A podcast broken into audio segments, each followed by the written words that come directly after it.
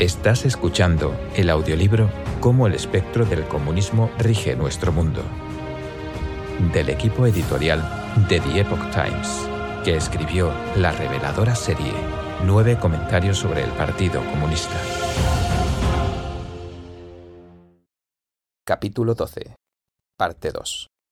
Sabotaje a la educación. 2. Comunismo en universidades occidentales. Cuatro años de adoctrinamiento intensivo dejan a los graduados universitarios con una predisposición al liberalismo moderno y al progresismo. Son más propensos a aceptar el ateísmo, la teoría de la evolución y el materialismo sin pensarlo dos veces. Muchos se convierten en copos de nieve de mentes estrechas que carecen de sentido común y quieren un estilo de vida hedonista sin asumir la responsabilidad por sus acciones, les falta conocimiento, tienen una cosmovisión estrecha, saben poco o nada de la historia de Estados Unidos y del mundo, y se han convertido en el objetivo principal para el engaño del comunismo. A diferencia de los líderes estudiantiles rebeldes pero elocuentes de los años 60, los jóvenes manifestantes de hoy, que son entrevistados por reporteros para la televisión, raramente pueden expresar sus exigencias con claridad. Carecen de niveles básicos de sentido común y razón. Durante las elecciones presidenciales de 2016 en Estados Unidos, la constante denigración del candidato conservador por parte de los grandes medios de comunicación, junto con encuestas engañosas, hicieron que muchos, especialmente los estudiantes universitarios, quedaran conmocionados al anunciarse los resultados de las elecciones. Tras la victoria de Donald Trump, surgió un fenómeno ridículo en las universidades de Estados Unidos. Algunos estudiantes sentían tanto miedo, cansancio o trauma emocional por las elecciones que exigieron que se suspendieran las clases y se reprogramaran los exámenes. Con el fin de aliviar a los estudiantes de su estrés y ansiedad, algunas universidades prominentes organizaron varias actividades terapéuticas. Estas incluían jugar con plastilina o bloquecitos, colorear y soplar burbujas. Algunas incluso ofrecieron gatos y perros para que los estudiantes acariciaran y así obtuvieran consuelo. Varias universidades brindaron asistencia psicológica a los estudiantes, organizaron grupos de ayuda o crearon espacios seguros a donde los estudiantes podían ir para recuperarse de los resultados electorales y ayudarlos a aceptarlos. Es absurdo que un proceso democrático normal sea más terrorífico que un desastre natural o un ataque terrorista, lo que demuestra el fracaso total del sistema educativo estadounidense. Los estudiantes universitarios que deberían ser maduros y racionales se volvieron intolerantes e infantiles ante el cambio y una supuesta adversidad. A los ojos del mundo, Estados Unidos sigue siendo uno de los países líderes en educación. Durante más de un siglo, Estados Unidos ha sido una superpotencia política, económica y militar. Los fondos que destina a la educación superan por mucho a la mayoría de los países. Después de la Segunda Guerra Mundial, la democracia estadounidense y su riqueza atrajeron a personas talentosas de todo el mundo. Su programa de graduados STEM en ciencia, tecnología, ingeniería y matemáticas y sus escuelas profesionales son las mejores del mundo. Sin embargo, hay una crisis desplegándose por dentro. La proporción de estudiantes extranjeros en los programas de graduados STEM excede por mucho a la de estudiantes estadounidenses y el margen aumenta año tras año. Esto refleja la erosión de la educación primaria, secundaria y terciaria en todo Estados Unidos. Se rebaja el nivel de los estudiantes a propósito. Es necesario enfatizar que prácticamente todas las personas del mundo, especialmente quienes asistieron a la universidad después de los años 60, han estado expuestas a la influencia comunista. Las ciencias sociales y humanidades son las más afectadas, la mayoría de la gente en estos ámbitos ha sido adoctrinada sin darse cuenta, ya que solo unas pocas personas promueven intencionalmente la ideología comunista. Aquí exponemos los objetivos comunistas para que la gente pueda identificarlos y alejarse de ellos. A. El sesgo izquierdista de las facultades universitarias. Una de las causas más importantes para que los estudiantes adopten la ideología socialista o comunista y para que acepten ideologías radicales como el feminismo y el movimiento ambientalista es el hecho de que una gran proporción del profesorado de las universidades es de tendencia izquierdista. Los académicos con ideas diferentes han quedado marginados o se les ha prohibido expresar sus puntos de vista. En un estudio de 2007 titulado Perspectivas sociales y políticas de profesores estadounidenses, entre los 1.417 profesores universitarios encuestados, el 44.1% se consideró progresista, el 46.1% moderado y solo el 9.2% conservador. En facultades de humanidades, el 61% del cuerpo docente era progresista, mientras que los conservadores eran solo el 3.9%. Estudios posteriores a 2007 también confirman la tendencia izquierdista entre los profesores de universidades de Estados Unidos. Un estudio publicado en Econ Journal Watch en 2016 analizó el estatus de votante registrado de los profesores en los departamentos de Historia y Ciencias Sociales de 40 universidades importantes de Estados Unidos. Entre los 7.243 profesores sondeados, había 3.623 demócratas y 314 republicanos, una relación de 11.5 a 1. Entre los cinco departamentos analizados, el departamento de historia era el más desparejo, con un ratio de 35 a 1. Comparemos esto con un sondeo militar de 1968 que encontró que, entre los profesores de historia, la proporción entre demócratas y republicanos era de 2.7 a 1. Otro estudio de 2016 sobre el cuerpo docente de universidades e institutos de enseñanza encontró que la inclinación política del profesorado estaba particularmente desproporcionada en New England. En base a datos de 2014, el estudio halló que la proporción entre profesores progresistas y conservadores en institutos y universidades de todo el país era de 6 a 1. En New England, la tasa era de 28 a 1. Un estudio de 2016 del Pew Research Center encontró que el 31% de las personas que habían realizado posgrados tenían posturas progresistas, el 23% tendía a ser en mayor parte progresista, el 10% tenía una postura consistentemente conservadora y el 17% tendía a ser en mayor parte conservador. El estudio descubrió que desde 1994 la cantidad de gente que había recibido un nivel educativo de posgrado y tenía ideas consistentemente progresistas había aumentado considerablemente. Los panelistas de un seminario del American Enterprise Institute en 2016 dijeron que alrededor del 18% de los científicos sociales de Estados Unidos se describían como marxistas y que solo el 5% se consideraban conservadores. En una oportunidad, el senador Ted Cruz hizo un comentario sobre la Facultad de Derecho de una prestigiosa universidad a la que asistió. Dijo, había más comunistas declarados en la facultad que republicanos. Si les pedías que votaran sobre si esta nación debería convertirse en una nación socialista, el 80% de la facultad votaría que sí, y el 10% pensaría que eso era demasiado conservador. El comunismo comenzó a penetrar en la educación estadounidense a comienzos del siglo XX en las universidades, cuando muchos intelectuales estadounidenses comenzaron a aceptar las ideas comunistas o su variante del socialismo fabiano. El movimiento de contracultura de los 60 produjo un gran número de estudiantes jóvenes antitradicionales. En sus años de formación, estas personas fueron muy influenciadas por el marxismo cultural y la teoría de la Escuela de Frankfurt, en 1973, después de que el presidente Nixon retirara las tropas estadounidenses de la guerra de Vietnam, los grupos de estudiantes asociados con el movimiento antiguerra comenzaron a diluirse, ya que la principal razón de protesta ya no existía. Pero el radicalismo que se formó en estos grandes movimientos estudiantiles no desapareció. Los estudiantes radicales continuaron con sus estudios universitarios en los campos de las ciencias sociales y culturales, periodismo, literatura, sociología, filosofía, educación, estudios culturales, etc. Después de graduarse, comenzaron sus carreras en instituciones con gran influencia sobre la sociedad y la cultura, como universidades, medios de comunicación, agencias gubernamentales y organizaciones no gubernamentales. En esos tiempos principalmente los guiaba la teoría de la larga marcha por las instituciones propuesta por el marxista italiano Antonio Gramsci. Esta larga marcha apuntaba a alterar las tradiciones más importantes de la civilización occidental. Los estudiantes occidentales rebeldes consideraban a Marcuse un padrino espiritual. En 1974 afirmó que la nueva izquierda no había muerto y resucitará en las universidades. En efecto, la nueva izquierda no solo había logrado sobrevivir, sino que su larga marcha por las instituciones fue enormemente exitosa. Tal como lo escribió un profesor radical luego de la guerra de Vietnam, muchos de nosotros no queríamos simplemente arrastrarnos de vuelta a nuestros cubículos literarios. Asumimos posiciones académicas. Cuando terminó la guerra, perdimos nuestra visibilidad y por un tiempo pareció para los pocos observadores que habíamos desaparecido. Ahora tenemos cargos titulares y el trabajo de reformar las universidades comenzó en serio. El término radicales titulares fue acuñado por Roger Kimball en su libro del mismo nombre, Tenure Radicals, publicado en 1989. El término hace referencia a los estudiantes radicales que habían sido activos en los movimientos antiguerra de derechos civiles y feministas de los años 60 y que luego ingresaron a las universidades a enseñar y obtuvieron un puesto permanente en los años 80.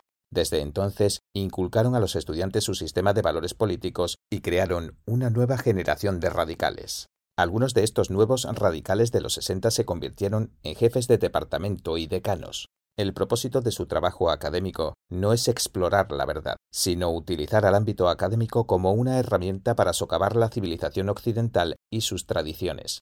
Apuntan a subvertir la sociedad y al sistema político predominante produciendo más revolucionarios como ellos.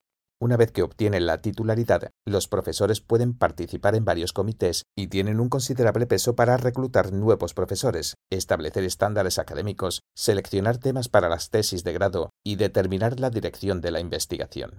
Tienen una amplia variedad de formas para excluir candidatos que no concuerdan con su ideología. Por esta razón, aquellos que tienen una mentalidad más tradicional, que enseñan e investigan según los conceptos tradicionales, son continuamente marginados.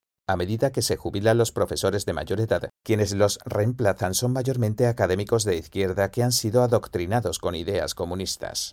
Gramsci dividió a los intelectuales en dos campos, intelectuales tradicionales e intelectuales orgánicos. Los primeros son el pilar para mantener la cultura tradicional y el orden social, mientras que los segundos pertenecen a las clases o grupos emergentes y juegan un rol productivo en el proceso de luchar por la hegemonía en sus clases o grupos. Según esta perspectiva, el proletariado utiliza intelectuales orgánicos en su camino para obtener el poder cultural y finalmente político.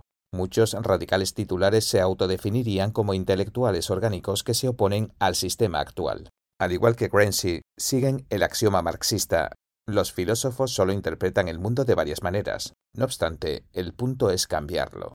De esta manera, para la izquierda, la educación no es impartir la esencia del conocimiento y la civilización humana, sino preparar a los estudiantes para la política radical, el activismo social y la justicia social. Luego de graduarse y al unirse a la sociedad, dan rienda suelta a su insatisfacción con el sistema actual, rebelándose contra la cultura tradicional y abogando por la revolución destructiva. B. La reforma del ámbito académico tradicional con la ideología comunista.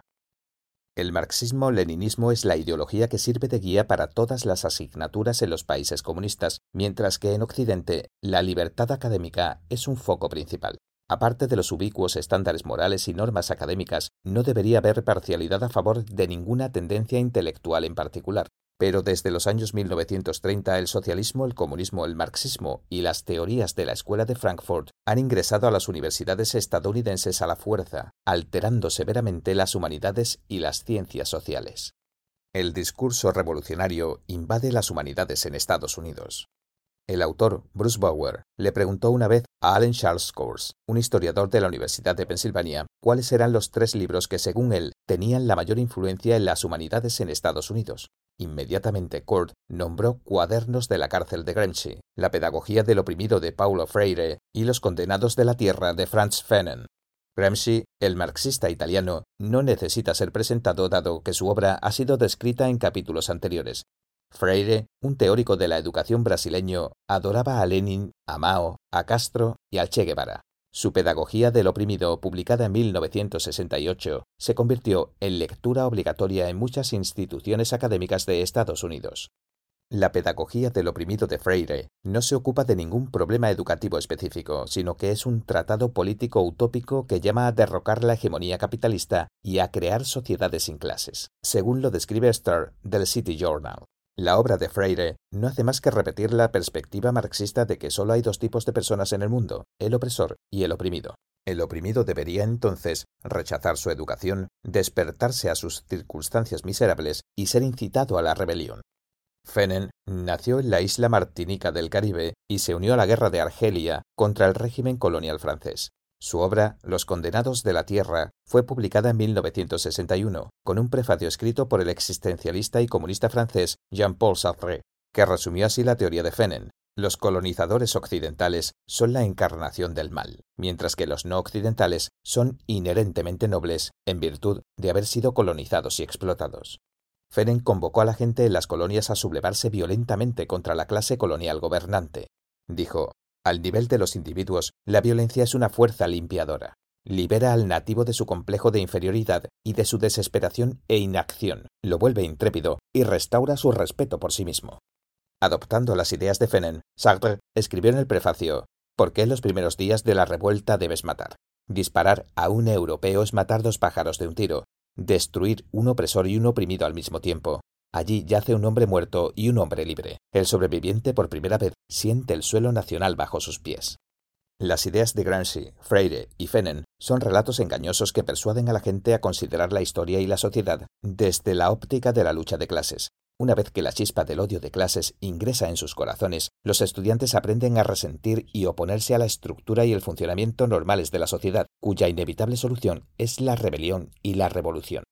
¿Qué teórico o escuela de pensamiento en particular ha tenido mayor influencia en las humanidades y en las ciencias sociales en las universidades estadounidenses? Es un tema de debate. No obstante, lo que es claro es que el marxismo, la escuela de Frankfurt, la teoría freudiana y el posmodernismo, que trabajó junto al comunismo para destruir la cultura y la moral, han llegado a dominar este ámbito. La teoría comunista impregna el ámbito académico. Desde los años 60, la disciplina de investigación literaria en Estados Unidos ha experimentado un cambio fundamental de paradigma en sus varias subdisciplinas. Tradicionalmente los críticos literarios apreciaban los valores estéticos y morales de las obras clásicas y consideraban a la literatura como un importante recurso para ampliar los horizontes de los lectores, desarrollar su carácter moral y cultivar su gusto intelectual. En principio, la teoría literaria académica es secundaria a la literatura misma y sirve para ayudar a su comprensión e interpretación. Junto a las tendencias populares en filosofía, psicología y cultura durante el auge del movimiento contracultura de los años 60, emergieron nuevas teorías literarias en la comunidad académica. La relación entre teoría y literatura quedó invertida, dado que las obras literarias se vieron reducidas a material para validar los métodos modernos de interpretación.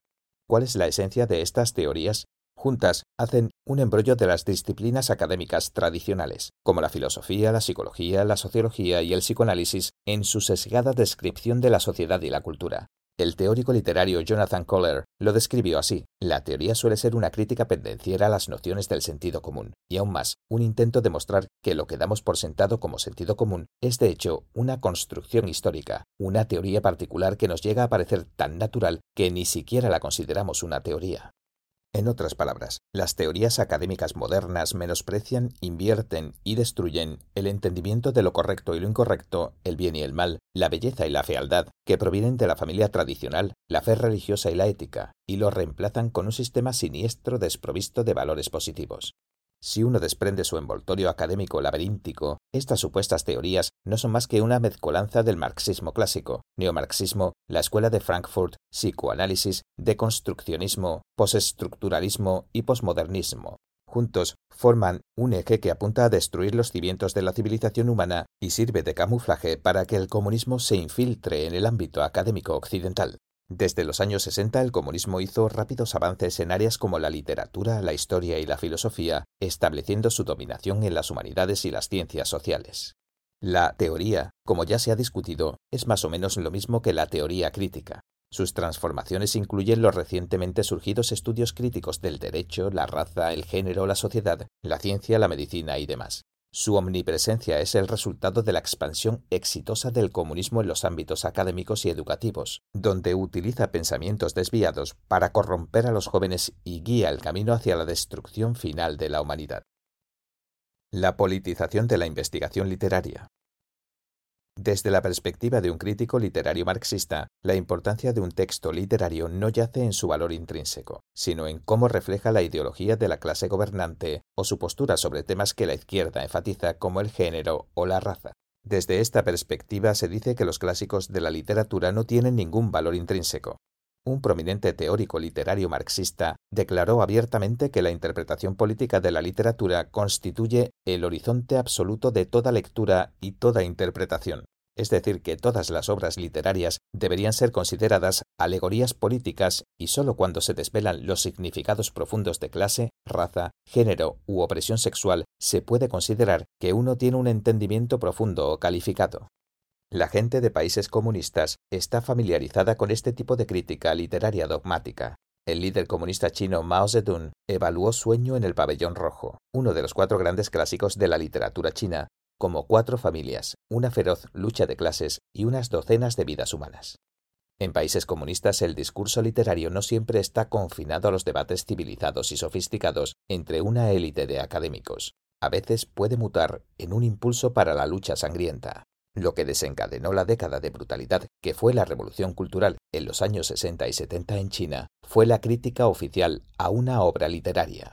En 1959, en respuesta a la convocatoria de Mao Zedong a aprender de Hai Rui, el honesto y recto funcionario de la dinastía Min, un alto funcionario de propaganda le aconsejó al historiador Gu Han que estudiara el personaje histórico y escribiera sobre él. En 1961, Wu terminó de escribir la obra de teatro Hai Rui, Despedido del cargo, que describía la vida del funcionario que se atrevió a criticar al emperador y fue encarcelado por ello. Varios años después, el 10 de noviembre de 1965, Noticias de Wenhui de Shanghai publicó una crítica de la obra. La crítica había sido planeada por la esposa de Mao, Yan Xin, y el teórico radical Zhong Xunxiao. El artículo decía que la obra hacía referencia a Pen Hui, un general del Ejército Popular de Liberación que fue purgado por oponerse a las tres banderas rojas del Partido Comunista, la línea general para la construcción socialista, el gran salto adelante y las comunas populares. En los años 50, estas políticas provocaron la Gran Hambruna, en la que murieron de hambre decenas de millones de personas y que a principios de los 60 debilitaron la posición de Mao dentro del régimen. Así, cuando Mao y sus partidarios estaban buscando una manera de restaurar su prestigio, la crítica a Hai Rui, despedido del cargo, se convirtió en el detonador para las decisiones políticas que llevaron a la revolución cultural. El crudo método de los comunistas chinos para interpretar a todas las obras literarias en términos de lucha de clases se puede contrastar con la crítica literaria mucho más sutil que apareció en las universidades occidentales en las últimas décadas. La crítica literaria neomarxista de Occidente es como un virus que se fortalece y se vuelve más mortífero al mutar continuamente. Se adapta a otras teorías para convertirse en su alma y así arrastra las grandes obras de la cultura humana, desde los clásicos de Grecia y Roma a Dante, Shakespeare y las novelas victorianas, a un quirófano literario donde son descuartizadas y reconfiguradas. Aunque este tipo de crítica utiliza una jerga arcana para parecer sofisticada, los argumentos principales generalmente se reducen a acusaciones de prejuicios contra clases marginadas, mujeres y minorías étnicas. Los críticos modernos catalogan a estas obras como parte de la superestructura de la clase gobernante y afirman que tienen el efecto de atontar a las masas para que sean oprimidas e impedirles que logren la conciencia de clase revolucionaria. Como dijo el filósofo inglés Sir Roger Scruton, los métodos de la nueva teoría literaria son realmente armas de subversión, un intento por destruir la educación humana desde adentro, por romper la cadena de simpatía que nos une a nuestra cultura. La teoría marxista de la ideología. La ideología es un concepto central de las humanidades influenciadas por el marxismo. Marx veía a la moral, la religión y la metafísica colectivamente como ideología. Él creía que la ideología dominante en una sociedad de clases era la ideología de la clase gobernante y que sus valores no reflejaban la realidad sino a la inversa. El neomarxismo del siglo XX ha hecho de la destrucción de la cultura un paso necesario de la revolución y hace una extensa referencia a la ideología en su literatura. Lukács definía la ideología como la falsa conciencia, en oposición a la conciencia de clase real. El marxista francés Louis Althusser propuso el concepto de aparatos ideológicos del Estado, que incluyen la religión, la educación, la familia, las leyes, la política, los sindicatos, la comunicación, la cultura, etc., que podrían trabajar en conjunto con un aparato estatal brutal. Hay una astuta falacia dentro del concepto marxista de ideología. Cada sociedad o sistema tiene sus defectos, los cuales deben ser tratados y corregidos, sin embargo, Althusser y otros marxistas no se molestan en tratar problemas específicos. En cambio, rechazan el sistema completo sobre la base de que es una estructura establecida y mantenida por la clase gobernante para salvaguardar sus intereses. Enturbiar las aguas es un aspecto importante de la obsesión marxista sobre la ideología y se puede observar en la complicada crítica ideológica de Althusser. En lugar de examinar los méritos fácticos de un argumento, el método ideológico se basa en acusar a los oponentes de tener motivos ulteriores o de tener el trasfondo equivocado. Así como nadie quiere beber agua de un pozo envenenado, difundir rumores sobre una persona o aplicar otras formas que afectan su reputación hace que su opinión sea inaceptable para el público sin importar lo razonable o lógica que puede ser. El concepto de aparatos ideológicos del Estado de Althusser refleja el desprecio extremo del comunismo hacia la sociedad humana. Nada es aceptable excepto el rechazo y la destrucción completa. es una manifestación del objetivo del comunismo de erradicar la cultura humana. El concepto marxista de ideología se basa en proposiciones abstractas, generalizadas y falsas que apuntan a purgar los valores morales tradicionales. Al expresar una aparente indignación moral, los marxistas enmascaran sus verdaderas intenciones y así han logrado engañar e influenciar a una gran cantidad de personas.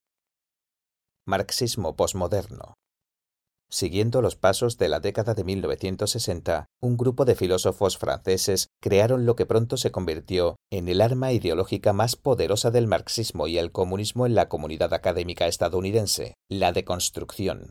Estos filósofos incluían a Jacques Derrida y Michel Foucault. En 2007, Foucault fue el autor más citado en Humanidades, con 2.521 citas. Derrida fue el tercero con 1.874 citas. Hay conexiones profundas entre el posmodernismo y el marxismo, por eso consideramos adecuado referirnos a ello como marxismo posmoderno.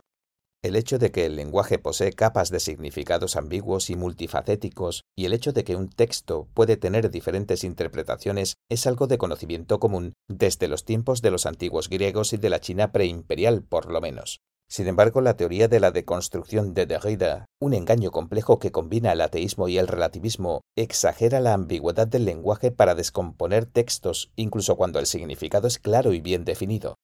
A diferencia de los ateos convencionales, Derrida expresó su perspectiva en el lenguaje de los filósofos. Como resultado, sus puntos de vista no solo son destructivos para la idea de Dios, sino también para los conceptos de racionalidad, autoridad y significado asociados a las creencias tradicionales, ya que los teóricos alineados a Derrida deconstruyen estos términos, Habiendo engañado a mucha gente con su fachada de profundidad intelectual, la teoría de la deconstrucción corrió desenfrenada por las humanidades y se ubicó como una de las herramientas más potentes del comunismo para destruir la fe, la tradición y la cultura. La esencia de la teoría de Foucault gira en torno a la noción de que no hay una verdad, solo hay poder. Ya que el poder monopoliza el derecho a interpretar la verdad, todo lo que afirma ser verdad es hipócrita y algo en lo que no se puede confiar. En su libro Vigilar y castigar, Nacimiento de la prisión, Foucault, que se afilió al Partido Comunista francés, plantea esta pregunta. Es de sorprender que las prisiones parezcan fábricas, escuelas, barracas y hospitales, todos los cuales parecen prisiones. Al equiparar instituciones indispensables para la sociedad con prisiones y convocar a la gente a derrocar dichas prisiones, Foucault pone de manifiesto la naturaleza antisocial de su teoría. Equipados con las armas de la deconstrucción, la teoría de Foucault y otras teorías críticas, hay académicos que relativizan todo y así estigmatizan la moral y la tradición. Se regodean en axiomas como toda interpretación es malinterpretación, no hay verdad, solo interpretaciones, o no hay hechos, solo interpretaciones. Han relativizado la comprensión de conceptos básicos como verdad, bondad, belleza, justicia, entre otros, y luego los han descartado como si fueran basura. Los jóvenes que estudian humanidades no se atreven a cuestionar la autoridad de sus instructores. Mantener la lucidez bajo el constante bombardeo ideológico que le sigue después es aún más difícil. Una vez orientados al estudio de la teoría marxista posmoderna, es difícil que cambien su forma de pensar. Esta es una de las principales formas que la ideología comunista ha utilizado para poder correr desenfrenada en las humanidades y las ciencias sociales. C uso de nuevos campos académicos para la infiltración ideológica. En una sociedad normal, los estudios sobre la mujer, las investigaciones sobre minorías raciales o el estudio de culturas extranjeras reflejan la prosperidad y diversidad de la comunidad académica. Pero luego del movimiento contracultura de los 60, algunos radicales aprovecharon estas nuevas disciplinas para difundir sus ideas izquierdistas en las universidades e institutos de investigación, en las últimas décadas, disciplinas académicas como estudios feministas, estudios queer y diversos departamentos dedicados a minorías no blancas han pululado por las universidades estadounidenses. La premisa básica de los estudios sobre la mujer es que las diferencias entre los sexos no son el resultado de diferencias biológicas, sino que son construcciones sociales. El campo de los estudios sobre la mujer alega que las mujeres han sido suprimidas durante mucho tiempo por los hombres y el patriarcado, y por eso se propone desencadenar la conciencia social feminista y provocar el cambio social y la revolución. Una profesora feminista de la Universidad de California Santa Cruz creció en una famosa familia comunista. Ella se mostraba orgullosa de sus credenciales de comunista y activista lesbiana. Desde los años 80 había estado enseñando feminismo y consideraba su orientación sexual como una forma de despertar la conciencia política. Su inspiración para convertirse en profesora fue que un comunista le había dicho que esa era su misión. En una declaración pública dijo que enseñar se ha convertido en una forma de activismo político para mí. En uno de sus planes de estudio escribió que la homosexualidad femenina es la forma más alta de feminismo. La Universidad de Missouri ha diseñado sus asignaturas para que sus estudiantes consideren los temas del feminismo, la literatura, el género y la paz desde la postura izquierdista. Por ejemplo, una asignatura llamada género proscrito considera a los géneros como categorías artificiales producidas por una cultura en particular, en vez de ser algo producido por la naturaleza. Se inculca un solo punto de vista en los estudiantes, el relato de la opresión basada en el género y la discriminación contra identidades de géneros múltiples. Tal como se trató en el capítulo 5, el movimiento antiguerra en el mundo occidental, luego de la Segunda Guerra Mundial, estuvo fuertemente influenciado por comunistas. En las últimas décadas ha aparecido una nueva asignatura en las universidades estadounidenses, Estudios de la Paz. Los académicos David Horowitz y Jacob Lexen estudiaron más de 250 organizaciones con alguna conexión al nuevo campo académico. Llegaron a la conclusión de que la naturaleza de estas organizaciones es política, no académica, y que su objetivo es reclutar a estudiantes para la izquierda antiguerra.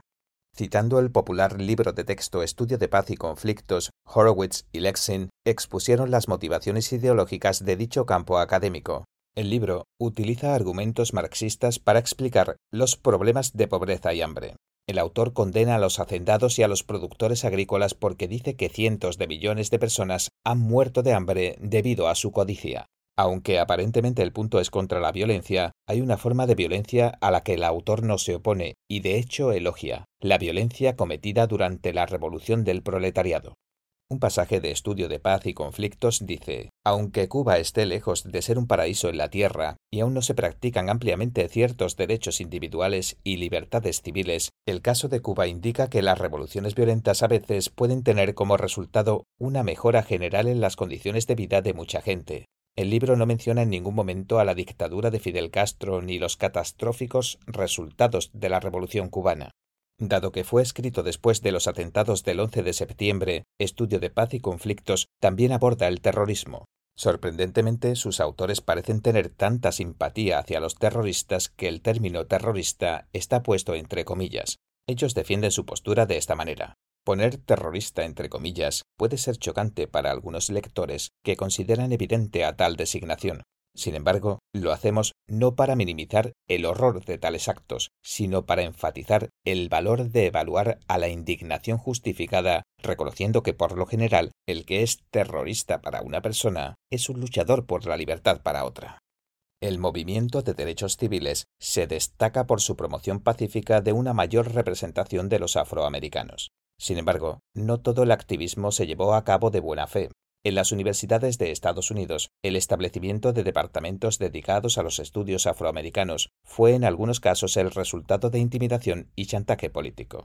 A finales de los 60, las huelgas de estudiantes y la intimidación en los campus de la Universidad Estatal de San Francisco, la Universidad de California Santa Bárbara y la Universidad de Cornell condujeron al establecimiento de los primeros departamentos de estudios sobre la población negra.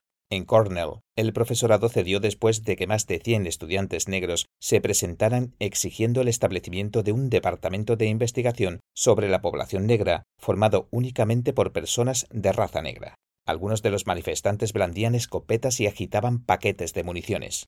Shelby Steele, quien luego se convirtió en investigador senior en el Instituto Hoover de la Universidad de Stanford, manifestó su oposición a la discriminación positiva y al establecimiento de departamentos de investigación afroamericanos en las universidades. Decía que los líderes de las universidades sentían tanta culpa blanca que accederían a cualquier pedido de los representantes de las uniones de estudiantes negros. El ámbito académico debería ser objetivo y evitar tener motivaciones políticas. Sin embargo, estos nuevos campos académicos han adoptado una postura ideológica. Los profesores de los estudios sobre mujeres deben adoptar el feminismo, mientras que los profesores involucrados en el estudio de la raza negra deben creer que las dificultades políticas, económicas y culturales de los afroamericanos son el resultado de la discriminación por parte de los blancos. No existen para explorar la verdad, sino para promover un relato ideológico. Estas nuevas asignaturas son un subproducto de la Revolución Cultural estadounidense. Luego de establecerse en las universidades, estos nuevos campos de estudio se han expandido exigiendo un mayor presupuesto y reclutando a más estudiantes. Estos nuevos campos académicos, que ya están profundamente arraigados en las universidades, fueron creados por personas bajo la influencia de la ideología comunista. Su objetivo es fomentar y expandir los conflictos entre diferentes grupos e incitar el odio en su preparación para la revolución violenta tienen poca relación con las personas, ya sean afroamericanos, mujeres u otros, que dicen representar. D. La promoción del radicalismo de izquierda. En su libro Salón de clases de partido único, cómo profesores radicales en las mejores universidades de Estados Unidos adoctrinan a los estudiantes y socavan nuestra democracia, Horowitz y Lexin enumeran unas 150 asignaturas izquierdistas ofrecidas por 12 universidades. Estas asignaturas enmascaran sus intenciones políticas con lenguaje culto, pero algunas ignoran incluso principios académicos básicos, lo que las hace parecerse mucho más a los cursos políticos obligatorios de los países comunistas. Por ejemplo, el Departamento de Estudios Comunitarios de la Universidad de California Santa Cruz ofrecía un seminario cuya descripción decía El objetivo de este seminario es aprender a organizar una revolución, Aprenderemos qué han hecho y qué están haciendo comunidades del pasado y del presente para resistir, desafiar y vencer a sistemas de poder que incluyen, pero no se limitan a el capitalismo mundial, la opresión del Estado y el racismo.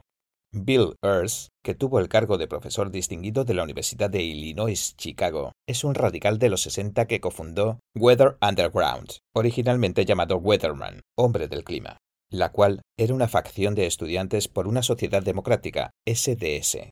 En 1969, cuando SDS colapsó, Weather Underground tomó su lugar y se dedicó a organizar a estudiantes radicales los cuales participaban en actividades terroristas diseñadas para enardecer los conflictos raciales. Weather Underground, que luego fue designada como organización terrorista doméstica, colocó bombas en el Capitolio, la sede central de la policía de la ciudad de Nueva York, el Pentágono y en oficinas de la Guardia Nacional. Una famosa cita de Earls dice, Mata a todos los ricos, destruye sus automóviles y apartamentos, lleva la revolución a tu casa, mata a tus padres, allí es donde realmente está. Las publicaciones académicas de Earls son consistentes con su currículum una red de progresistas de izquierda logró evitar que el FBI arrestara a Earls. Este resurgió en 1980 y se convirtió en profesor para la Universidad de Illinois Chicago, donde investigó la educación de la primera infancia. Sus opiniones políticas se mantienen igual y no ha mostrado arrepentimiento por sus ataques terroristas. Earls se convirtió en profesor asociado, luego en profesor, hasta finalmente llegar a su actual cargo como profesor distinguido. También recibió el título de académico senior de la universidad, el honor más alto de la institución. Cada título recibido por Earls fue el resultado de una decisión conjunta de sus colegas en el departamento. Esto en sí mismo refleja el reconocimiento tácito y el apoyo a su pasado terrorista por parte de la universidad. Negación de las grandes tradiciones de Estados Unidos un grupo de estudiantes involucrados en política en la Universidad Tecnológica de Texas realizó una encuesta en el campus en 2014 en la que hacían tres preguntas. ¿Quién ganó la guerra civil? ¿Quién es nuestro vicepresidente? ¿Y de quiénes nos independizamos? Muchos estudiantes no tenían la menor idea sobre las respuestas. Aunque ignoraban estos hechos básicos sobre la política e historia de su propio país, los estudiantes mostraron ser muy conocedores de los detalles de las celebridades y sus romances. En 2008, el Instituto de Estudios Interuniversitarios hizo una encuesta al azar entre 2.508 estadounidenses y encontró que solo la mitad de ellos podía nombrar a los tres poderes del gobierno. Al responder 33 preguntas sobre conocimiento cívico, el 71% de los encuestados recibió una calificación promedio del 49%, o sea, desaprobaron. Aprender la historia de Estados Unidos no se trata solamente del proceso de entender cómo se estableció la nación, sino también un proceso de entender sobre qué tipo de valores se construyó la nación y qué implica preservar dichas tradiciones. Solo entonces el pueblo atesora lo que tiene, protege el legado nacional y lo transmite a la generación siguiente. Olvidar la historia es lo mismo que destruir la tradición. Cuando la gente no conoce sus deberes cívicos, eso hace posible que se forme un gobierno totalitario. Uno no puede evitar preguntarse qué pasó con la educación cívica y de historia en Estados Unidos. Las respuestas yacen en los libros de texto que usan los estudiantes y sus maestros. El marxista Howard Sen es el autor de un popular libro de historia titulado La otra historia de los Estados Unidos. El libro se basa en la premisa de que todas las acciones heroicas y episodios inspiradores de la historia estadounidense son mentiras descaradas y que la verdadera historia de Estados Unidos es un oscuro viaje de supresión, privación y genocidio. Un profesor de economía de una universidad de Boston dijo que los terroristas enemigos de Estados Unidos son los verdaderos luchadores de la libertad contra el mal, es decir, Estados Unidos.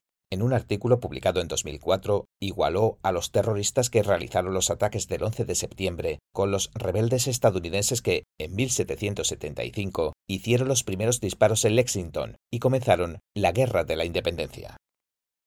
F. Oposición a los clásicos de la civilización occidental. En 1988, estudiantes y profesores radicales de la Universidad de Stanford protestaron por una asignatura llamada Civilización Occidental. Cantaban Fuera la civilización occidental. Stanford cedió ante las exigencias de los manifestantes y reemplazó Civilización Occidental con una asignatura llamada Culturas, Ideas, Valores, con obvias características multiculturales, aunque la nueva clase no quitó algunos de los clásicos culturales como Homero, Platón, San Agustín, Dante Alighieri o Shakespeare, sí requería que cada semestre se incluyeran obras de varias mujeres, grupos minoritarios y otros grupos considerados oprimidos. El entonces secretario de Educación de Estados Unidos, William Bennett, condenó el cambio como una rendición desafortunada a una campaña de presión política e intimidación.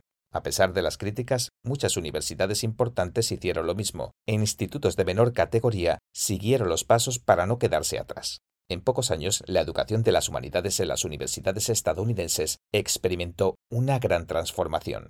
La campaña políticamente correcta de expulsar a los clásicos de las universidades estadounidenses provocó varios resultados perjudiciales, algunos de los cuales son 1. Escritura de baja calidad con contenido superficial que contiene discursos revolucionarios o que, adoptando la pose como literatura de víctima, reemplaza a las obras clásicas y su profundidad eterna.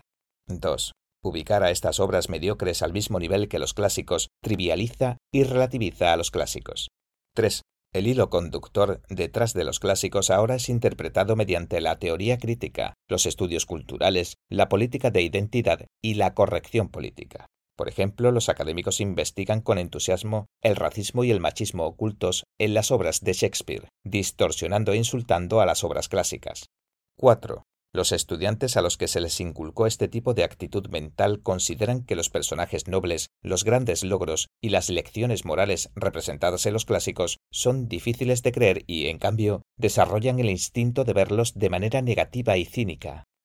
En la educación literaria tradicional, los temas principales expresados en los clásicos eran el amor universal, la justicia, la lealtad, la valentía, el espíritu de sacrificio y otros valores morales. La enseñanza de la historia gira en torno a grandes eventos concernientes al establecimiento y desarrollo de la nación y sus valores fundamentales.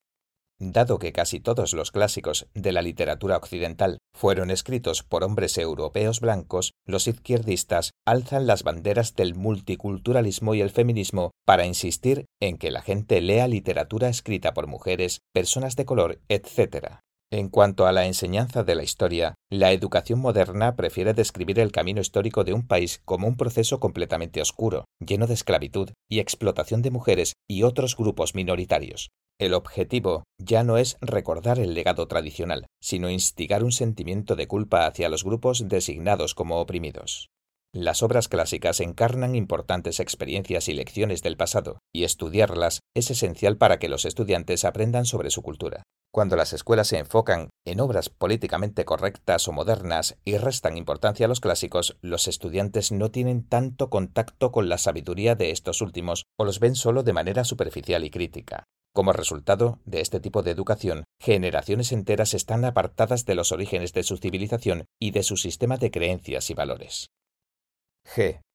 Monopolización de libros de texto y las humanidades. El economista Paul Samuelson describió el poder de los libros de texto al decir, no me importa quién escriba las leyes de una nación o redacte sus avanzados tratados, si es que puedo escribir sus libros de texto de economía.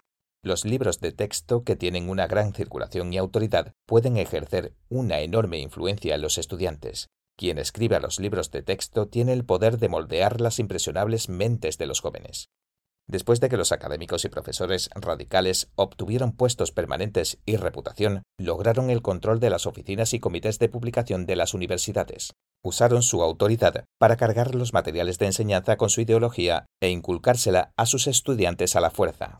En algunos campos académicos, los libros de texto y los de lectura obligatoria elegidos por los profesores contienen más obras de marxismo que de cualquier otra escuela de pensamiento. El libro ya mencionado, La otra historia de Estados Unidos, es lectura obligatoria para muchas carreras de historia, economía, literatura y estudios de la mujer. Una vez que los izquierdistas consiguen ser muchos, pueden usar el mecanismo de revisión por pares en la comunidad académica de Estados Unidos a los fines de suprimir a los académicos con opiniones diferentes. Un ensayo que desafía la ideología de izquierda está condenado a ser rechazado por los izquierdistas y sus colegas.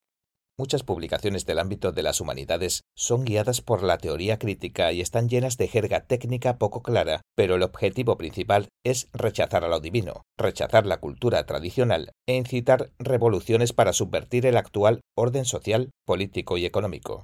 Hay una categoría de beca que apunta a probar que toda moral y estándar tradicional, inclusive el proceso científico, es una construcción social cuyo propósito es salvaguardar el poder de la clase dominante mediante la imposición de sus normas a la sociedad entera.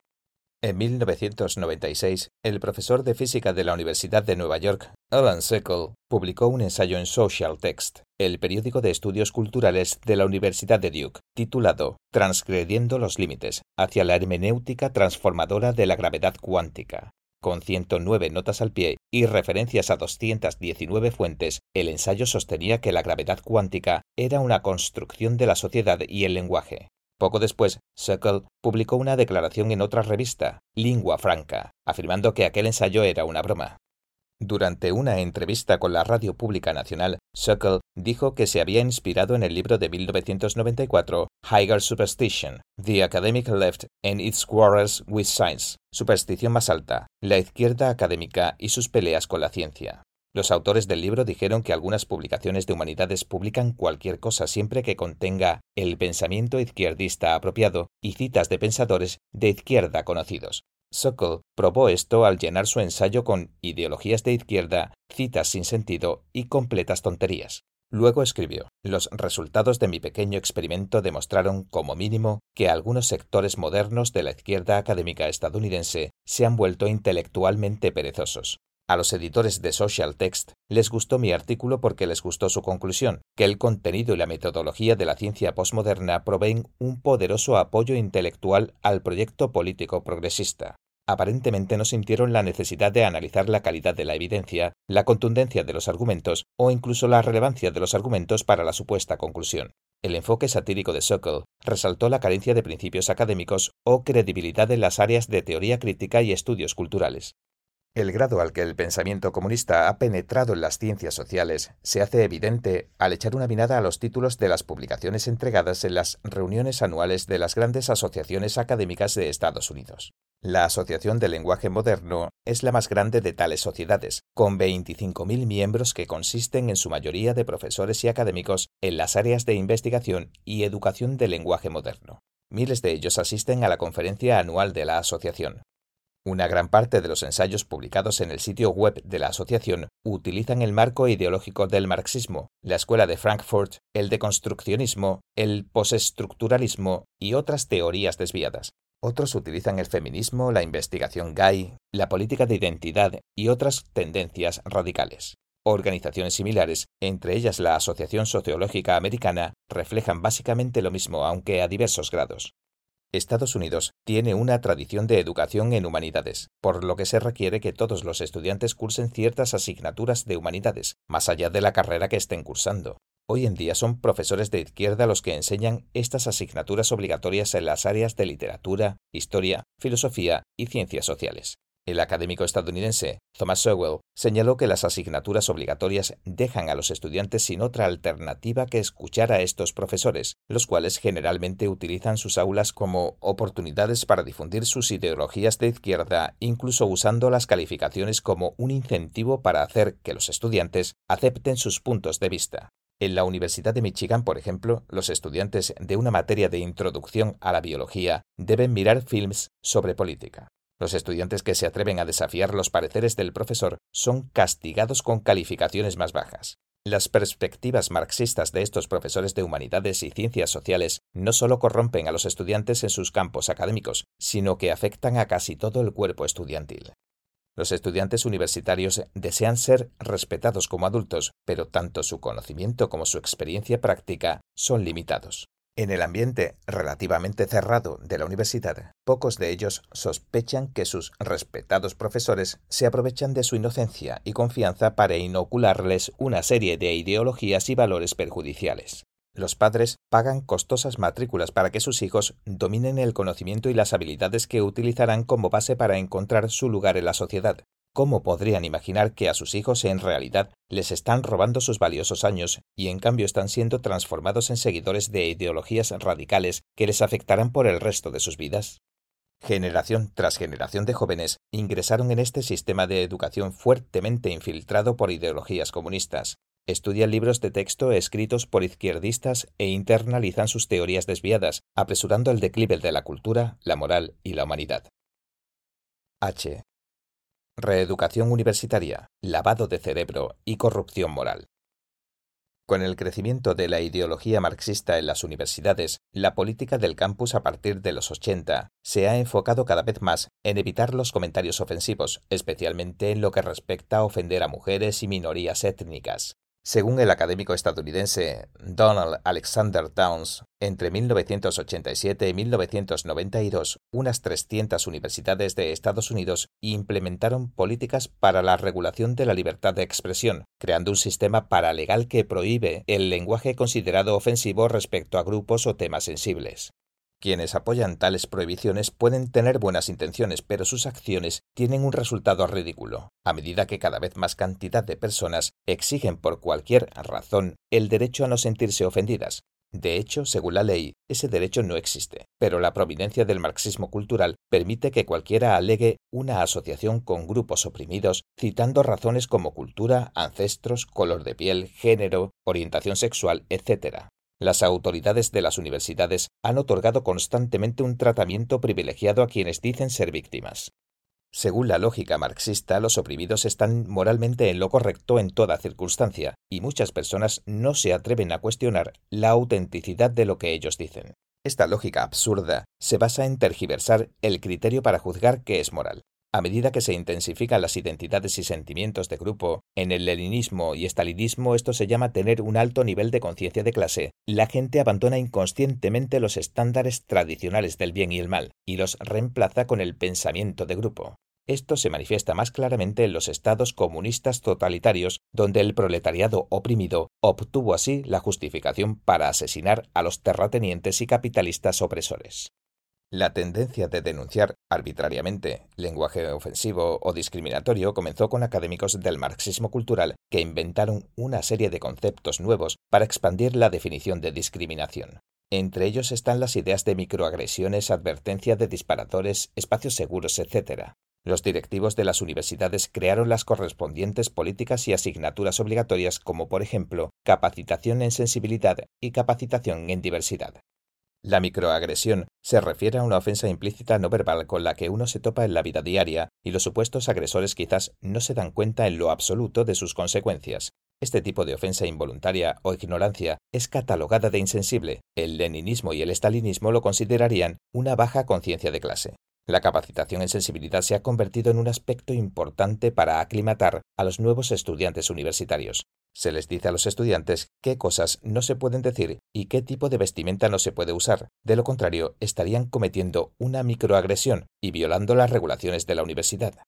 En algunas universidades no se puede decir la frase Bienvenidos a Estados Unidos, porque podría constituir una discriminación y es considerada una microagresión. Podría ofender a grupos étnicos que históricamente han sufrido un trato injusto en Estados Unidos, como los nativos americanos, africanos, japoneses y chinos.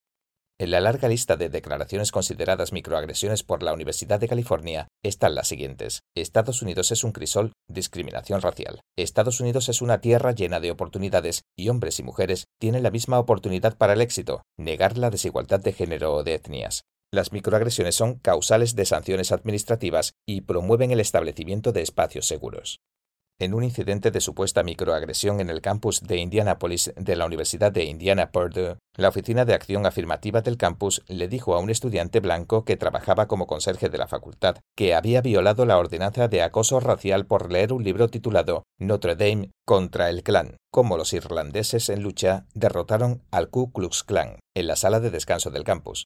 Dos de sus compañeros de estudio se habían sentido ofendidos porque la portada del libro mostraba la foto de una reunión de Ku Klux Klan y presentaron una denuncia de que su decisión de leer el libro en la sala de descanso constituía acoso racial. Tras la presión de grupos como la Fundación para los Derechos Individuales en la Educación, la universidad determinó que el estudiante era inocente y eliminó todo registro del incidente de su expediente. La naturaleza de la capacitación en sensibilidad y de la capacitación en diversidad es comparable con los programas de reeducación de la ex Unión Soviética y de China. El propósito de la reeducación es reforzar los conceptos de clase. Los burgueses y la clase terrateniente deben reconocer su pecado original como miembros de la clase opresora, y los grupos supuestamente oprimidos deben entender la cultura burguesa de manera correcta. Se los presiona para que se quiten su opresión internalizada de manera que puedan reconocer sus condiciones opresivas. Esto es similar a cómo la educación feminista enseña a las mujeres a considerar la feminidad tradicional como una construcción del patriarcado. Siguiendo el análisis marxista de clases, lo personal es político. Se considera incorrecto entender un problema desde el punto de vista del opresor designado. Por lo tanto, para reformar la cosmovisión y asegurarse de que se siga completamente el programa marxista, todas las palabras y acciones que niegan la opresión de clase o la lucha de clases son severamente castigadas. La capacitación en sensibilidad se lleva a cabo para revelar completamente la injusticia social y así reorientar a la gente hacia el punto de vista de los grupos oprimidos. Por ejemplo, en 2013, Northwestern University requirió que todos los estudiantes realizaran un curso sobre diversidad antes de graduarse. Según las instrucciones de la institución, después de completar el curso, los estudiantes podrían expandir su capacidad de pensar críticamente, aprendiendo a clasificar la clase en el sentido marxista, reconocer su posición en sistemas de desigualdad, reconociendo su componente de clase y autorreflexionar sobre poder y privilegio, colocándose en el lugar de la clase oprimida. La Universidad de Delaware comenzó a implementar un currículo obligatorio de reeducación ideológica en 2007 para 7.000 estudiantes, Descrito como un tratamiento para actitudes y creencias incorrectas, su objetivo declarado era hacer que los estudiantes aceptaran ciertas perspectivas definidas con respecto a temas de política, raza, género y ambientalismo. Los estudiantes que se desempeñaban como residentes encargados en la universidad tuvieron que realizar cuestionarios individuales a los estudiantes y hacerles preguntas sobre con qué razas y géneros tendrían citas y cuándo descubrieron su identidad sexual. Cuando una estudiante respondió a esta última pregunta diciendo que no era de la incumbencia del residente, éste la denunció ante los directivos de la universidad. El programa fue disuelto ante las constantes críticas. Este adoctrinamiento político en masa no solo mezcla los estándares para discernir los valores morales, sino que también refuerza mucho el egoísmo y el individualismo. Los estudiantes aprenden que pueden utilizar los sentimientos altamente politizados de un grupo, la política de la identidad, para satisfacer sus propios deseos individuales. Con solo declararse perteneciente a cierto grupo que supuestamente es oprimido, uno puede acusar y amenazar a otros o usar dicha identidad para su beneficio personal. Si uno se ofende o no, es un sentimiento subjetivo, pero hoy en día incluso los sentimientos pasan como evidencia objetiva. Ha llegado al punto en que los profesores universitarios deben dar muchas vueltas para dar clases, Recientemente estudiantes de muchas universidades comenzaron a exigir que antes de enseñar cierto contenido, los profesores primero tengan que emitir un aviso de advertencia, ya que algunos temas de discusión o materiales de lectura podrían causar reacciones emocionales negativas. En los últimos años, incluso obras como El mercader de Venecia de Shakespeare y La metamorfosis del poeta romano Ovidio acabaron en la lista de literatura que requieren avisos de advertencia. Algunas universidades incluso recomiendan evitar lo más posible las obras que se consideran podrían provocar ciertas emociones en los estudiantes. Muchos estudiantes que crecen en este tipo de ambiente tienen egos susceptibles y tratan de evitar sentirse ofendidos al máximo. La identidad de grupo que se promueve en las universidades es otra versión de la conciencia de clase que predica el comunismo y deja a los estudiantes ignorantes ante el pensamiento independiente y la responsabilidad personal. Al igual que los estudiantes radicales de los 60 que ahora son sus profesores, estos estudiantes están en contra de la tradición. se entregan a una promiscuidad sexual confundida, el abuso del alcohol y la drogadicción. Sin embargo, debajo de su desprecio por las convenciones del mundo yacen corazones y almas frágiles, incapaces de soportar el más mínimo golpe o contratiempo, y ni hablar de asumir una responsabilidad real. La educación tradicional fomenta el autocontrol, el pensamiento independiente, el sentido de la responsabilidad y el respeto hacia los demás. El espectro del comunismo solo quiere que la próxima generación abandone completamente su comportamiento moral y se convierta en sus esbirros para dominar el mundo. 3. Cómo el comunismo destruyó la educación en China. A fin de cumplir cualquiera de sus objetivos, como corromper la educación en Occidente, el comunismo puede esperar cientos de años y trabajar gradualmente durante varias generaciones de ser necesario. En China los comunistas aprovecharon la inestabilidad del país luego de largos periodos de guerra para hacerse del poder e imponer su programa ideológico sobre el pueblo. Pero aún antes de que el Partido Comunista Chino tomara el poder, académicos y activistas chinos de izquierda ya estaban atacando el profundo patrimonio cultural de China, comenzando con su sistema tradicional de educación. A comienzos del siglo XX, cuando la pedagogía progresista de Dewey comenzó a corroer a Estados Unidos, sus seguidores chinos regresaron a China y se convirtieron en los pioneros de la educación china moderna. La guerra del opio contra los británicos había debilitado la determinación del pueblo chino y los intelectuales estaban ansiosos por encontrar una manera de fortalecer la nación. Los comunistas se aprovecharon de estas condiciones para establecer el llamado movimiento de la nueva cultura, el cual repudió las tradiciones de China y preparó un terreno fértil para el desarrollo del movimiento comunista. Comenzando en 1915 y extendiéndose hasta la década siguiente, el movimiento de la nueva cultura tiene tres representantes principales. Hu Shi, discípulo de Dewey, Shen Duxiu, cofundador del Partido Comunista Chino PCC, y Lu Xun, quien luego fue halagado por Mao como uno de los comandantes en jefe de la Revolución Cultural de China. Li Dazhao, otro de los fundadores del Partido Comunista Chino, también jugó un papel importante en el movimiento cultural del periodo posterior. Los representantes del movimiento de la nueva cultura atribuyeron la debilidad nacional de China durante los últimos cientos de años al pensamiento tradicional confuciano y promovían la abolición de esta cultura vieja. A su vez, el movimiento consideraba a toda la cultura occidental como una nueva cultura superior. El movimiento de la nueva cultura utilizaba las palabras ciencia y democracia como sus lemas principales para criticar a la vieja cultura china y sus creencias. Al mismo tiempo que el movimiento de la nueva cultura en 1919 surgió el movimiento estudiantil del 4 de mayo en Beijing. Provocado por una reacción patriota ante el imperialismo japonés, el movimiento quedó bajo el control de Li Dashao y otros comunistas que lo usaron para promover el movimiento de la nueva cultura y amplificar el rechazo a la cosmovisión tradicional china. En 1921, Li, junto con Shen Dishu y algunos otros, se reunieron en Shanghai y fundaron el PCC, el movimiento de la nueva cultura y el movimiento del 4 de mayo fueron fundamentales para ayudar al PCC a difundir sus ideas y organización por toda China. En un momento de crisis nacional, el partido convenció a muchos de que la única esperanza de salvación para China era romper con la cultura vieja mediante los métodos más radicales. Estos primeros movimientos contra la cultura tradicional china y su civilización luego fueron una inspiración ideológica para la revolución cultural. Uno de los mayores daños provocados por el movimiento de la nueva cultura fue la campaña para promover la vernacularización del chino escrito. Promovido por Hushi, las escuelas primarias cambiaron su enseñanza del idioma chino para comenzar a usar el chino simplificado, cambiando significados y omitiendo muchas palabras. Como resultado, una generación después, la mayoría de los chinos apenas podían leer y entender el chino clásico. Esto significó que el libro de los cambios, Anales de Primavera y Otoño, Tao Te Ching, el clásico interno del emperador amarillo, Juan de Neijin, y otros libros tradicionales ya no eran accesibles para el estudiante promedio. En cambio, se los consideraba contenido esotérico para la investigación especializada de académicos. Los 5.000 años de gloriosa civilización china quedaron convertidos en una mera decoración. En el desarrollo de la cultura china, inspirada por lo divino, la escritura clásica quedó separada del lenguaje oral. En China, a lo largo de la historia, ocurrieron muchas integraciones de diferentes grupos étnicos y el centro de gravedad cultural de la nación cambió de lugar varias veces y por lo tanto, el lenguaje oral ha ido cambiando constantemente. Pero debido a la separación entre el lenguaje oral y el chino clásico utilizado en la escritura, el chino clásico se mantuvo mayormente sin cambios.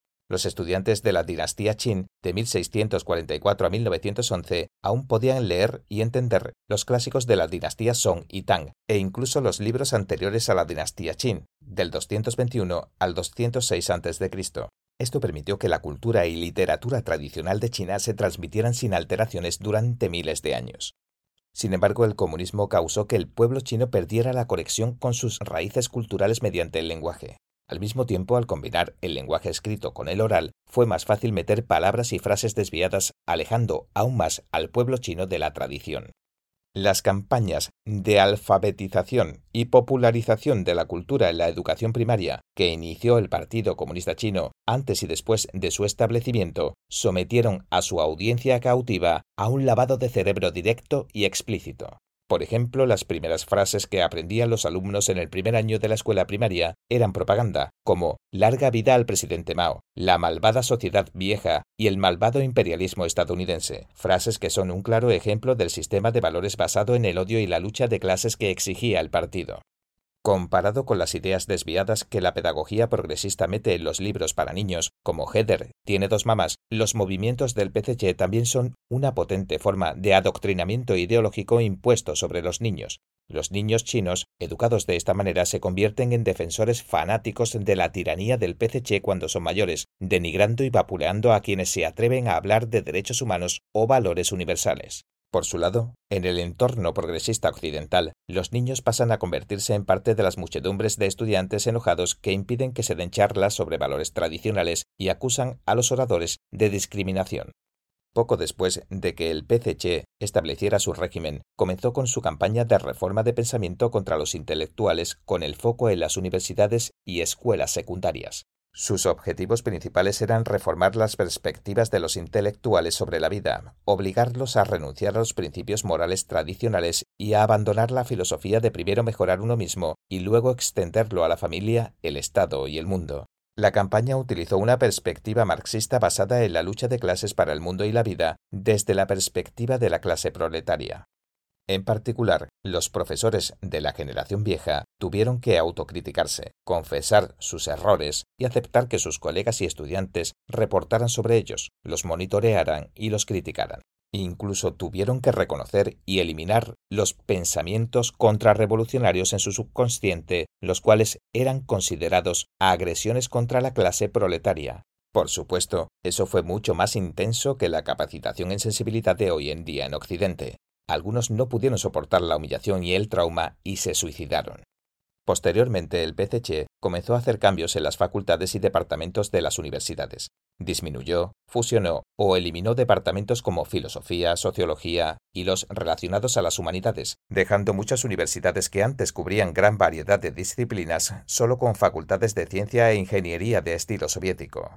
Esto es porque el PCC es incapaz de tolerar la amenaza a su régimen tirano que podrían plantear las perspectivas ideológicas independientes sobre temas políticos o sociales. Estas estaban asociadas con las facultades de humanidades que en los días de la República de China gozaban de libertad académica. El PCC también hizo que el estudio de la política y filosofía marxistas fueran obligatorias para todos los estudiantes. Todo el proceso se completó en dos o tres años. En Occidente al comunismo le tomó toda una generación poder establecer disciplinas nuevas con el objetivo de adoctrinar ideológicamente e inyectar el pensamiento marxista en las universidades. Aunque la velocidad fue muy diferente entre ambos casos, los resultados obtenidos son similares. En 1958, el PCC comenzó su revolución educativa, la cual tenía estas características. Primero, se ponía énfasis en la educación como herramienta al servicio del proletariado. Bajo el liderazgo del comité del partido se organizó a estudiantes para que preparasen el currículo y los materiales de enseñanza. En la Universidad de Beijing, 60 estudiantes del Departamento de Idioma Chino escribieron un tratado de 700.000 caracteres titulado Historia de la literatura china en solo 30 días. Este es un claro ejemplo de la creencia central de la pedagogía progresista, de que los métodos de enseñanza deben centrarse en los estudiantes, enfocarse en el aprendizaje exploratorio y en el aprendizaje cooperativo, es decir, los estudiantes son los que deciden qué aprender y cómo aprenderlo. El objetivo era claro, eliminar las creencias supersticiosas de las figuras de autoridad. Esto era para inculcar una actitud de oponerse a la tradición, aumentar el egocentrismo de los estudiantes y sentar las bases para la rebelión durante la revolución cultural que se avecinaba. Segundo, había que unir la educación con el trabajo productivo. Cada escuela tenía su propia fábrica, y durante el momento más intenso del gran salto adelante, los maestros y estudiantes fundieron acero y labraron la tierra, Incluso la Universidad Renmin de China, que antes se enfocaba en disciplinas sociales, operó 108 fábricas. Supuestamente esto era para permitir que los estudiantes aprendieran haciendo. En la revolución cultural que vino después, los estudiantes fueron movilizados para que destruyeran toda forma de patrimonio cultural asociado con la cultura tradicional, incluyendo tanto artefactos como creencias religiosas. Esto nuevamente es similar al movimiento contra cultura de Occidente.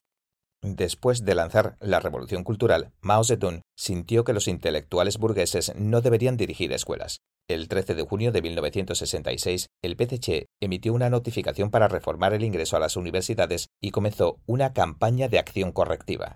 Se abolieron los exámenes de ingreso y se matriculó a una gran cantidad de estudiantes obrero, campesino, soldado. El film Ruptura con las viejas ideas de 1975, producido durante la Revolución Cultural, refleja el espíritu ideológico de esta campaña. Un joven que se crió en una granja pobre no tiene la alfabetización suficiente, pero los callos de sus manos por trabajar duro en la granja lo califican para matricularse. El director de una escuela dijo, ¿Puedes culparnos por su bajo nivel de alfabetización? No, hay que saldar esta deuda con los nacionalistas, los terratenientes y la clase capitalista, los opresores. En Occidente, un profesor publicó un artículo de investigación que decía que los estándares para los exámenes de matemática provocaban discriminación racial, porque los estudiantes de ciertas minorías étnicas tienen calificaciones más bajas en matemática en comparación con los estudiantes blancos. Otro profesor publicó un estudio que decía que los estándares matemáticos basados en las calificaciones altas alcanzadas por estudiantes varones provocaba discriminación de género contra las mujeres cuando éstas son sometidas a los mismos estándares. Calificar a los estudiantes para el nivel universitario en base a los callos de sus manos o atribuir calificaciones más bajas a la discriminación racial o de género son métodos que el comunismo utiliza para bajar el nivel de los estudiantes y afectar su crecimiento intelectual. Después de la Revolución Cultural, China retomó sus exámenes de ingreso a la universidad. A partir de entonces, prepararse para dicho examen pasó a ser el objetivo principal de la educación primaria y secundaria. Bajo este sistema educativo utilitarista, muchos estudiantes se convierten en máquinas que solo aprenden cómo aprobar exámenes, sin la capacidad de pensar de forma independiente ni de distinguir lo correcto de lo incorrecto. Al mismo tiempo, la filosofía, política y economía del marxismo siguen siendo temas de examen obligatorios. Las mentes de los estudiantes que fueron separados de la tradición evalúan lo correcto y lo incorrecto y el bien y el mal según los estándares comunistas. Así fue que después del ataque terrorista del 11 de septiembre, muchos estudiantes chinos celebraron. Estudiantes de primaria declararon que cuando sean grandes quieren ser funcionarios corruptos. Estudiantes universitarias se prostituyen y alquilan sus vientres por dinero. 4. Regreso a la educación tradicional. El sistema educativo carga sobre sus hombros el futuro del país, de la nación y de la civilización humana. Se trata de un esfuerzo a largo plazo cuyo impacto alcanza siglos o incluso milenios. Al observar los últimos 100 años, el sistema educativo estadounidense ha sido quebrado por la infiltración y la influencia de la ideología comunista. Padres y maestros tienen las manos atadas y no es fácil para ellos ofrecer a los alumnos una buena educación. Las escuelas que deberían cultivar los talentos de los alumnos, en cambio los consienten y los llevan por mal camino. Gran parte de la sociedad está profundamente preocupada por la falta de moral de los estudiantes y su bajo desempeño, sus mentes frágiles y malos hábitos, así como las tendencias caóticas, antitradicionales y antisociales en las que están atrapados. Entre los 45 objetivos enumerados en el clásico de 1958, El comunismo al desnudo, hay nueve relacionados con la educación, incluyendo controlar las escuelas, usarlas como cintas de transmisión de socialismo y de la actual propaganda comunista, ablandar el currículo, controlar las asociaciones de maestros e incluir la línea del partido en los libros de texto. No solo se han alcanzado estos objetivos, sino que la situación ha empeorado. Debido a la fuerza política y económica de Estados Unidos, la cultura americana es objeto de admiración e imitación en países de todo el mundo. Muchos países usan a Estados Unidos como modelo para sus reformas educativas y son influenciados por sus conceptos pedagógicos, materiales de enseñanza, métodos de enseñanza y práctica de administración escolar. Por eso, hasta cierto grado, cambiar la educación de Estados Unidos equivale a cambiar la educación de todo el mundo. Tanto durante la creación de la cultura humana como cuando la civilización se corrompe, aparecen santos o sabios iluminados. Estos sabios o santos asumen el rol de maestros. Por ejemplo, Sócrates, fundador de la civilización griega antigua, era un educador. En los Evangelios, Jesús también se hacía llamar maestro. El Buda Sakyamuni tiene diez nombres, uno de los cuales es el maestro del cielo y el hombre. Confucio era un educador y Lao fue su maestro. Ellos enseñaron al hombre cómo ser un humano, cómo respetar lo divino, cómo comportarse con el prójimo y cómo mejorar la moral. Estos sabios iluminados y santos son los grandes educadores de la humanidad. Sus palabras dieron forma a grandes civilizaciones y se convirtieron en clásicos fundamentales. Los valores que enseñan y la manera en que estos mejoran la moral permiten a cada individuo tener una buena salud y alcanzar la trascendencia espiritual. Las personas con mente sana son esenciales para que la sociedad sea sana. No es de extrañar que estos grandes maestros hayan llegado a una conclusión similar. El propósito de la educación es la cultivación de un buen carácter. La educación clásica de Oriente y Occidente, la cual se ha practicado durante miles de años, hereda la cultura que lo divino otorgó a la gente y retiene esas valiosas experiencias y recursos. De acuerdo con el espíritu de la educación clásica, tanto el talento como la integridad son criterios importantes para juzgar el éxito de la educación. En el proceso de revivir la tradición de la educación humana, es necesario preservar, explorar y aprender del tesoro de la educación clásica. La gente con valores morales altos es capaz de autocontrolarse. Esta es la norma social a la que aspiraban los padres fundadores de Estados Unidos. Quienes son moralmente nobles recibirán la bendición divina y mediante diligencia y sabiduría obtendrán abundancia material y satisfacción espiritual. Aún más importante, la gente con estándares morales altos permite que la sociedad prospere y perdure por generaciones. Estas son las enseñanzas de los seres iluminados y los santos, los grandes maestros de la humanidad.